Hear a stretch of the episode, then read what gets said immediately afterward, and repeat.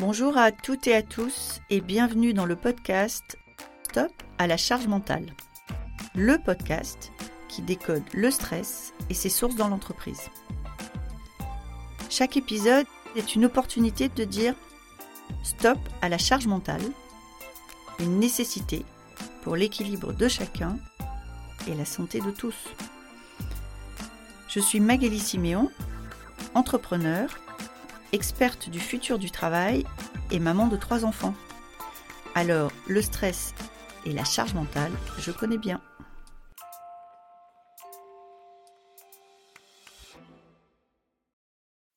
Quand on parle de charge mentale et quand on parle de stress, peut-être que parfois on théorise plus que ce qu'on met en pratique.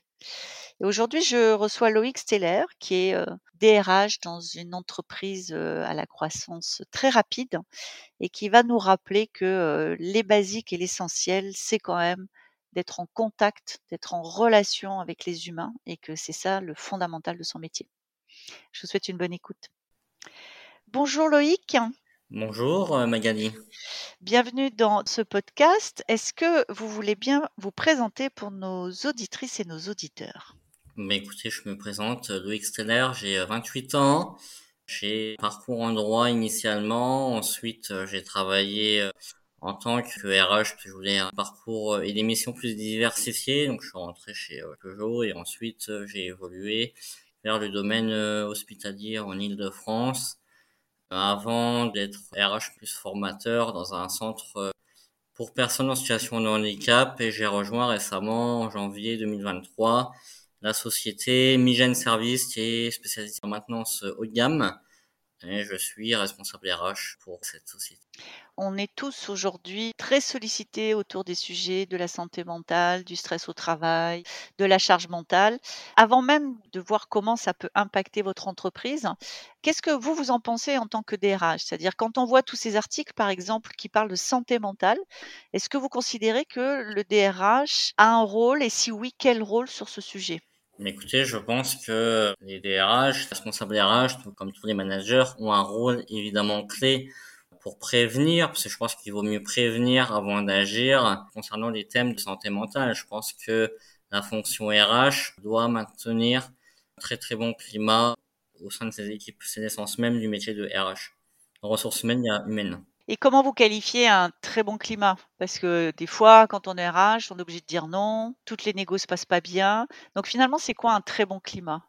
Un très bon climat, alors euh, je suis pas forcément la personne qui va dire que j'arrive à instaurer un très bon climat. Toutefois, j'essaye de faire en sorte de m'approcher vers ce très bon climat. Je pense que c'est quelqu'un qui a l'écoute, qui est proactif, qui sait écouter ses équipes, qui a assez souvent le bureau ouvert et qui sait être euh, les pieds sur le terrain. Euh. Oui, vous aimez bien cette formule et j'aime bien, elle, parle bien.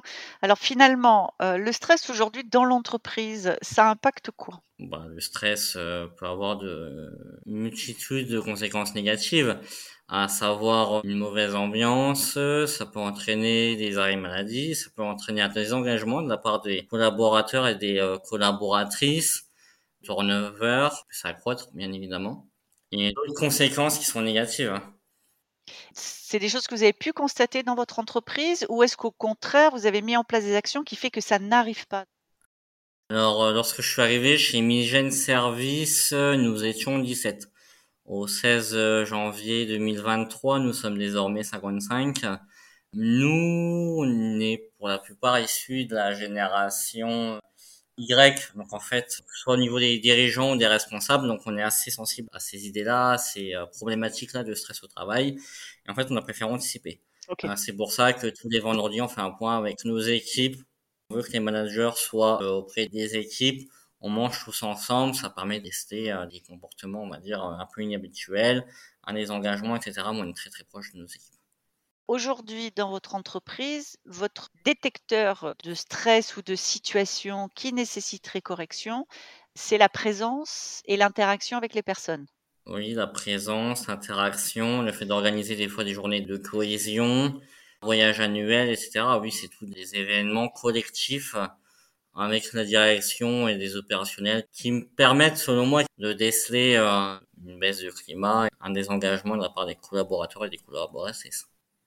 Mais alors, quand vous allez être 250, comment vous faites? Pour encadrer déjà une équipe et avoir un climat social, je pense que déjà, il faut recruter des managers pour qui ces problématiques sont importantes.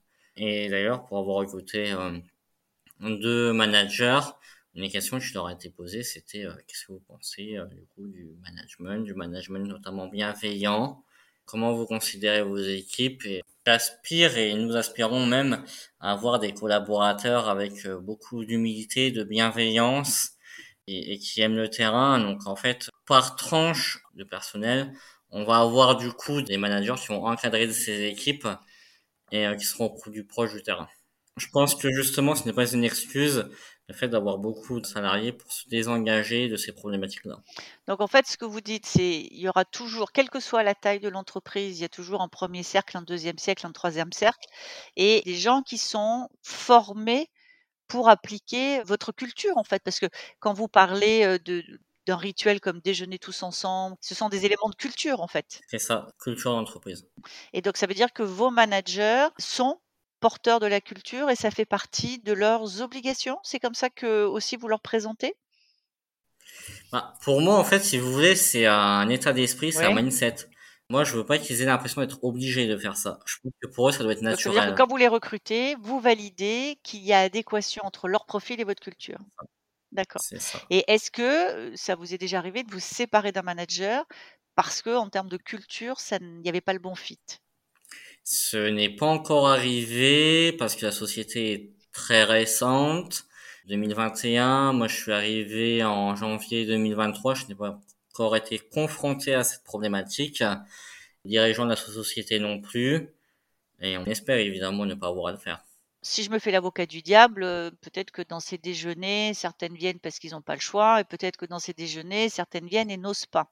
Est-ce que vous avez d'autres façons de vous assurer qu'il n'y aurait pas une situation critique de stress, possiblement de harcèlement, alors avec tout ce qu'on met sous ce vocable, mais en tout cas d'une relation managériale qui ne fonctionnerait pas bien, d'une intensité au travail qui serait trop importante. Est-ce que vous avez d'autres capteurs pour identifier ce qui est critique et qu'on ne voit pas forcément dans un déjeuner? Par exemple, une hausse des arrêts maladie, une hausse de l'absentéisme, du retard, un désengagement de la part des collaborateurs. Je pense que on prévient assez tôt ces problématiques, on a à mieux les anticiper. Et comment est-ce que vous identifiez l'engagement ou le désengagement? À quoi vous voyez que peut-être c'est moins engagé qu'avant? Par exemple, vous pouvez le voir avec des critères euh, quantitatifs ou qualitatifs bah, avec des dossiers en retard, des euh, dossiers de moins bonne qualité, respect des délais. Est-ce que dans votre entreprise, vous faites un métier technique? Oui. Et est-ce que c'est plus facile? Vous avez travaillé dans d'autres entreprises où c'était peut-être plus du service? Est-ce que c'est plus facile de générer de l'engagement et de mettre du sens quand les gens travaillent sur des métiers techniques, c'est-à-dire qu'ils font quelque chose? Est-ce que vous pensez que c'est plus simple? Je ne sais pas. Moi, je pense que c'est une histoire de culture d'entreprise. Je pense qu'on a des entreprises qui ont un management euh, assez bienveillant, assez proche des salariés, qui arrivent à mettre euh, des politiques euh, en place. Je pense que c'est une histoire de volonté. À l'heure où je vous parle, je sais que dans deux semaines, sera intégrée à nos équipes une chargée de développement RH. Cela démontre bien une volonté de faire de la santé mentale et de la charge mentale une réelle problématique. Mais j'insiste quand même un petit peu parce que euh, Charles Pépin, le philosophe, dit que une des pertes de sens au travail dans les grands groupes, c'est le fait que les gens passent des journées à faire des mails et, à aller dans des réunions en visio et que quand ils arrivent à la fin de la journée, ils n'ont rien fait. Ils n'ont rien fabriqué. Leur contribution n'est pas perceptible. Est-ce que vous direz que dans votre entreprise, quand quelqu'un repart le soir, il sait ce qu'il a fait en fait, il sait à quoi il a contribué dans sa journée? Bah écoutez, je pense que oui et j'espère que oui. J'aime beaucoup cette question au niveau des réunions et des documents. Euh, récemment, d'ailleurs, j'ai demandé à une manageuse de supprimer euh, certaines procédures que je trouvais chronophages et pas très utiles. Je lui ai demandé quelle était la plus-value de cette procédure. Et je pense qu'en France, à l'inverse des pays anglo-saxons, on aime beaucoup les procédures, on aime beaucoup les réunions. Une réunion qui ne présente une grande plus-value, qui n'a pas une finalité très importante, n'a pas sa place. Je n'ai jamais été un grand fan des réunions antipersonnelles, donc. Oh, je je pense que quand je vois certaines entreprises qui font des grandes opérations de cost killing, où ils réduisent des budgets, où ils coupent sur les postes, où ils commenceraient par s'intéresser aux réunions. Je pense qu'ils gagneraient de l'argent assez vite, en fait, parce qu'il y a une vraie perte de productivité dans les réunions et de perte de sens. Je pense que ça contribue, quand on a enchaîné plein de réunions où aucune décision n'est prise, je pense que ça contribue à la fin de la journée à se demander à quoi on a servi. On parle toujours de cette perte de sens. Je pense qu'on manque de bon sens, en fait. C'est-à-dire que si toute la journée j'étais dans un tunnel de réunion, c'est compliqué le soir en rentrant à la maison de dire à mes enfants, par exemple, ce que j'ai fait de ma journée. Et c'est des questions idiotes, mais voilà, pouvoir dire qu'est-ce que j'ai fait aujourd'hui? J'ai fait des réunions. C'est pas forcément ce qui va donner du sens. Vous nous avez dit au début, et je sais que vous aimez bien la formule, que le DRH a la tête dans l'ordinateur et les pieds sur le terrain. Vous êtes un DRH de ce type-là, donc racontez-nous un peu qu'est-ce que vous faites sur le terrain en fait? Qu'est-ce que vous allez voir? En fait, euh, pour tout vous dire, lorsque je suis arrivé chez Migène Service, j'ai demandé au PDG, à Nathan Jaurès, si je pouvais aller deux jours sur le terrain avec les équipes pour faire de la maintenance euh, mécanique préventive. Alors c'est quoi? C'est du changement de joint, ça reste de la, mécanique entre guillemets, euh, qui requiert pas des compétences très poussées. C'est juste deux jours, mais ça m'a permis quand même de voir à peu près que vivent les techniciens de maintenance, de mettre à peu près leur place, en fait, c'est quelque chose qui avait été apprécié par les collaborateurs, le fait euh, d'aller sur le terrain. Ce que j'aime beaucoup, alors nous, c'est pas des réunions qu'on fait le vendredi après-midi, c'est qu'on voilà, on déjeune ensemble, mais c'est un petit déjeuner amélioré, on va dire. Ça permet du coup de voir des équipes. Moi, je sais que le matin, bah, comme ça, ça faisait après il y a 40 ans, euh, j'en ai 28, je viens, je serre la main à toutes les équipes, bonjour, vous allez bien? J'ai un réel euh, intérêt pour leur vie, qu'elle soit privée ou, ou professionnelle je viens, je fais le tour des équipes, je m'intéresse à eux, je pense que c'est important. Pour moi, manager des équipes, c'est pas juste mettre un baby foot euh, dans la salle de pause et s'occuper d'eux derrière un fichier Excel. Enfin, pour moi, c'est plus que ça. Quoi.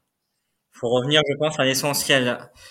Pas oublier que dans directeur ressources humaines ou responsable ressources humaines, il y a humain. Enfin, c'est l'essence même de notre métier je, quand, je vous entends parler, il y a un mot euh, qui, vient un peu spontanément, c'est authenticité.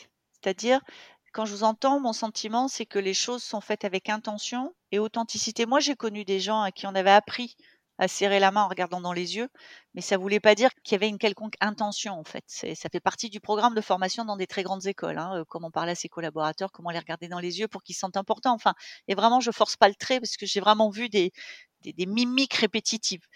Là, quand on vous entend parler, on, a vraiment le sentiment que, euh, quand vous parlez du terrain, quand euh, il y a quelque chose de très authentique dans les relations, c'est-à-dire que vous seriez prêt, par exemple, à entendre que quelqu'un vous dise qu'il ne va pas bien ou qu'il a un problème. Ça m'est déjà arrivé. Ça vous Et qu'est-ce que vous faites dans ce cas-là? Bah, Écoutez, je lui propose d'aller boire un café, je lui propose de passer du temps avec lui. Bah, soit il me dit, écoute, j'espère que je te dérange pas, ça peut être vous surprendre mais euh, opérationnel, je n'ai aucune gêne avec ça, me tutoie. On se tutoie. C'est la seule entreprise où j'ai connu ça. Bah. Ouais, et ça fonctionne très bien, ça... C'est de la culture, c'est de la culture, ouais. Hmm. Ça instaure un climat de confiance. Je leur prends du temps. Moi, écoutez, bah là, je suis en vacances. Bah, je suis remonté à 500 km je suis originaire de la Moselle. Je suis allé boire un café avec un des techniciens que j'ai croisé ce matin euh, dans la rue, quoi, de manière, euh, de manière inopinée. Je lui ai proposé un café de manière spontanée. Je pense qu'on a oublié la spontanéité et qu'on a oublié euh, l'essence même de notre métier. Je suis assez d'accord. Et alors, ça veut dire que vous, en tant que DRH, on va, on n'arrive pas loin de la fin de l'année 2023. Quels ont été vos grands enjeux 2023 Vous avez pris vos fonctions et qu'est-ce que vous anticipez pour 2024 Est-ce que vous avez une boule de cristal, Loïc? Alors, je n'ai pas de boule de cristal malheureusement. Toutefois, au niveau des enjeux, bah, le but c'était de recruter, de développer la marque employeur à laquelle je suis très attaché. Ce n'est pas un mot et je, trouve ça regrettable qu'on ait pris un peu conscience de l'importance de la marque employeur depuis la Covid. J'ai l'impression qu'avant, ça intéressait un petit peu moins. Ouais. Mm. Donc le but c'était vraiment de, de recruter et de fidéliser les recrues. Ça va être fait d'ailleurs dans deux semaines avec la recrue, une cherchée de développement RH. Et pour ce qui est de 2024, le but, ça va être de s'étendre d'autres régions de France, parce qu'on est implanté sur le Grand Est et la région Auvergne-Rhône-Alpes, on aspire à d'autres régions. Et le grand challenge, ça va être d'être présent dans toutes les régions de France tout en gardant ce lien de proximité. Ça va être complexe, je pense, mais on souhaite que bah, les, les personnes du terrain rencontrent au moins une personne de la direction euh, par mois, que ce soit bah, via un petit restaurant, que ce soit un apéritif, hein, ça peut être sympa aussi, mais qu'ils aient au moins un contact physique et non virtuel. Oui, parce que je vais utiliser un, terme de start-up, mais en fait, vous allez devoir rendre l'authenticité scalable. C'est-à-dire, et on en a parlé tout à l'heure avec le recrutement de vos managers, avec finalement, vous, appliquez alors je ne voudrais pas dire des méthodes parce que c'est pas le terme exact. En fait, vous revenez, vous l'avez dit vous-même, à l'essentiel. Mmh, vous pratiquez de la relation authentique au quotidien. Et donc, le gros enjeu de votre croissance, c'est que cette culture d'entreprise perdure. Et, là, vous êtes au centre de ça en tant que DRH. Je suis extrêmement attaché. Je souhaite que ce sentiment de proximité perdure. Ouais. Et j'espère d'ailleurs, j'espère d'ailleurs qu'il perdurera et ça me ferait une grande peine de perdre ce lien avec les managers et les, euh, collaborateurs les collaboratrices. Mais on voit bien que vous aviez déjà réfléchi quand vous dites euh, on va s'étendre sur d'autres régions, il faut au moins un contact. C'est intéressant, au moins un contact physique par mois. Il n'y a pas beaucoup de DRH qui disent les équipes doivent voir un membre de la direction au moins une fois par mois. Et c'est quand on dit c'est alors même là c'est back to the basic, c'est revenons à l'essentiel et au basique. Il faut que les gens se voient, il faut que les gens se parlent. Et, ça, c'est essentiel. En mot de la fin et pour conclure ce podcast, vous êtes fin 2024, vous avez grossi, vous êtes étendu régionalement. Quelle est votre plus grande fierté? Plus grande fierté, ce serait de pouvoir avoir une croissance qui s'accroît, exponentielle comme c'est le cas actuellement, en termes de clients, tout en ayant des collaboratrices et des collaborateurs qui s'épanouissent dans leur vie professionnelle et personnelle, personnelle parce que l'un ne va pas sans l'autre, qui évolue et qu'on évolue vers un projet commun.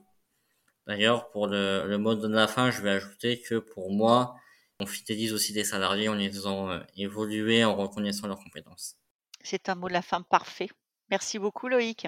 Je vous remercie en tout cas pour cette invitation. Merci beaucoup d'avoir été avec nous aujourd'hui.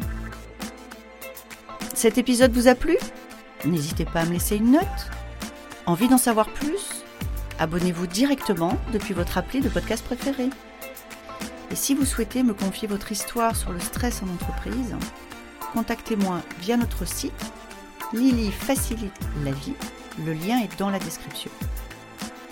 Je vous donne rendez-vous la semaine prochaine pour un nouvel épisode de Stop à la charge mentale. Merci et à bientôt